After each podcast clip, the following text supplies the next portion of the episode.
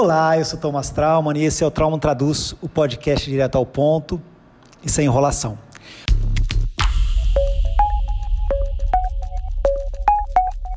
Trauman Traduz. Hoje é dia 5 de janeiro e, aliás, feliz ano novo. Eu espero que tenha sido um bom início para você. Vamos todos torcer para que esse seja um ano mais leve, menos triste e mais produtivo para todos nós. Hoje a gente vai falar do grande desafio que vem nesse ano: a diferença entre os jacarés e os avestruzes. O Brasil hoje está dividido entre dois grupos: os jacarés e os avestruzes.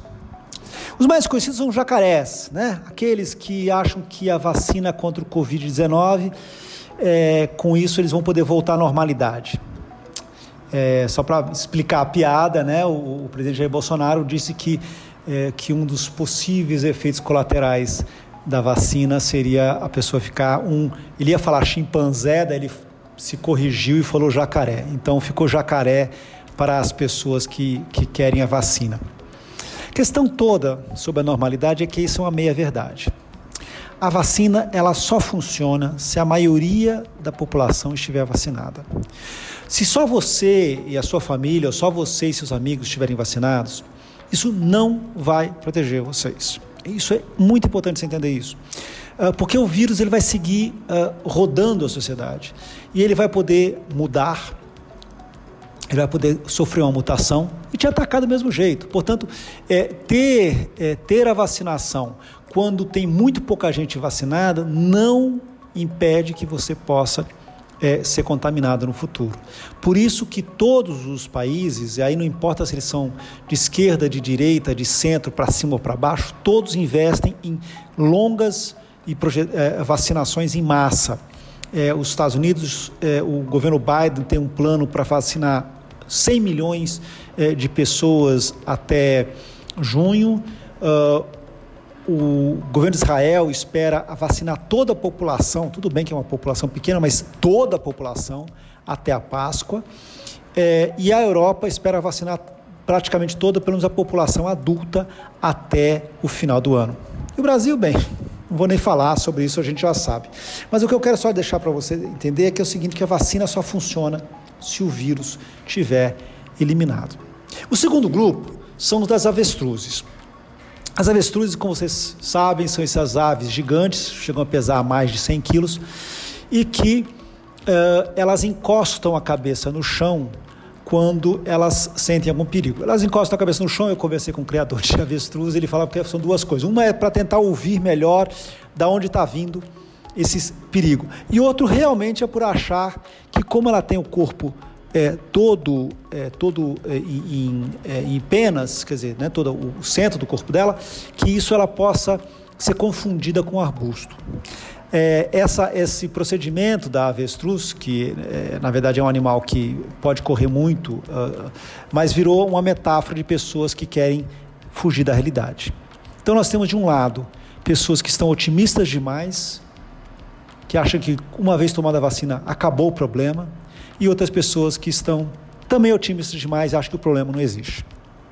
Agora vamos pensar o seguinte: vamos, vamos imaginar logo que nós estamos no início do ano, o início do ano nos permite algumas, algumas, algum otimismo, que você pudesse prever o futuro, que você soubesse com semanas ou até meses de antecedência que ia acontecer uma tragédia é, vamos, fosse, como se fosse um grande, uma grande é, é, departamento de meteorologia, vamos pensar assim, que pudesse te dizer com muita antecedência que está vindo tempestade, está vindo furacão uh, na sua frente.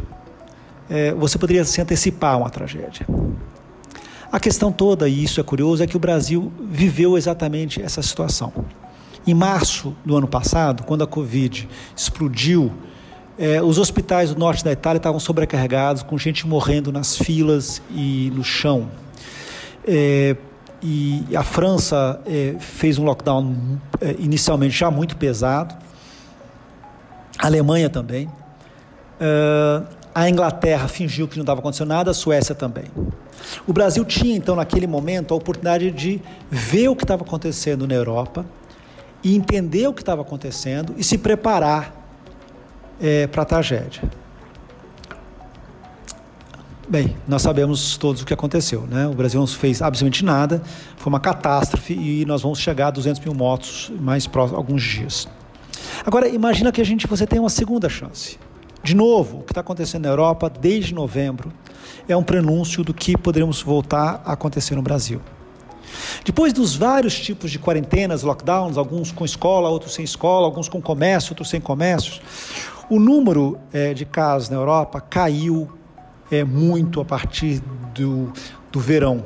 A partir de agosto, setembro, começou a ter uma queda é, significativa no número de casos, até em outubro dá uma estabilizada e a partir de novembro começou a ter uma alta paulatina, porém muito forte em casos na França, na Alemanha, na Itália, na Espanha, no Reino Unido.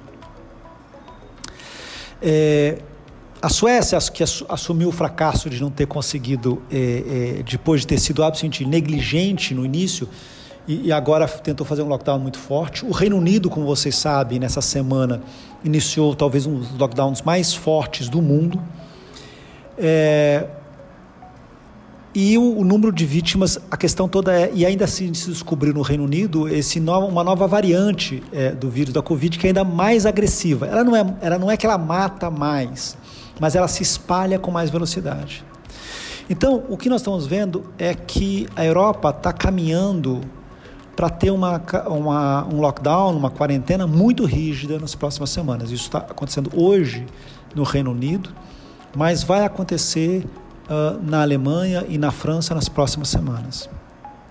Então, eu não sei se você é um jacaré otimista ou uma avestruz que nega a realidade, mas o fato é, vamos pensar juntos.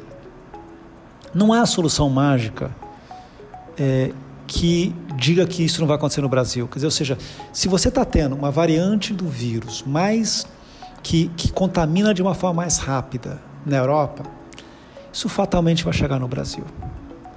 É, não tem como você ficar. É, é, é assim, não é difícil de prever. A questão toda aqui é o que nós temos. Nós temos tempo. Nós estamos vendo o que está acontecendo na Europa e nós temos algumas semanas para nos prepararmos. Se vai acontecer isso em março ou em abril, não sabemos, mas vai acontecer. Agora, a gente pode se preparar, coisa que a gente não fez no ano passado, e por isso que eu digo que é uma segunda chance. Nós temos a oportunidade de é, reforçar o uso de máscaras e o uso de álcool em gel e evitar aglomerações. A gente tem a possibilidade de acabar com esses charlatões que ficam falando de cloroquinas e de vermífugos. A gente tem a possibilidade de, de, de exigir um plano de vacinação sério que até o final do ano vacine a maior parte dos 160 milhões de brasileiros com mais de 8 anos. Isso a gente pode fazer. O que a gente não pode fazer é simplesmente fingir que a pandemia acabou e tocar a vida. Porque não dá, não dá para gente, não dá para a gente é, achar que o que está acontecendo na Europa, o que está acontecendo é, no, no norte, no nordeste dos Estados Unidos, não vai repetir aqui. A questão é, vai acontecer. Pessoas, mais pessoas, os 200 mil mortos que a gente teve até agora, eles vão se multiplicar nos próximos meses, porque é, é, nós não temos ainda um plano de vacinas, nós não temos a vacina, nós não temos as agulhas e nós não temos as seringas, ou seja, nós somos o país mais despreparado de todos para o que vai acontecer nesse ano. E por isso que o meu, eu queria pedir para todos os jacarés e avestruzes é, que a gente tenha a noção de que as coisas vão melhorar, mas elas primeiro vão piorar muito. Eu desculpa começar o ano com um podcast tão para baixo, mas eu prefiro ser honesto com vocês. Eu sou Thomas Traum e esse foi o Trauma Traduz de hoje. Com ou sem vacina, eu volto na semana que vem. Até lá. Cuidem-se.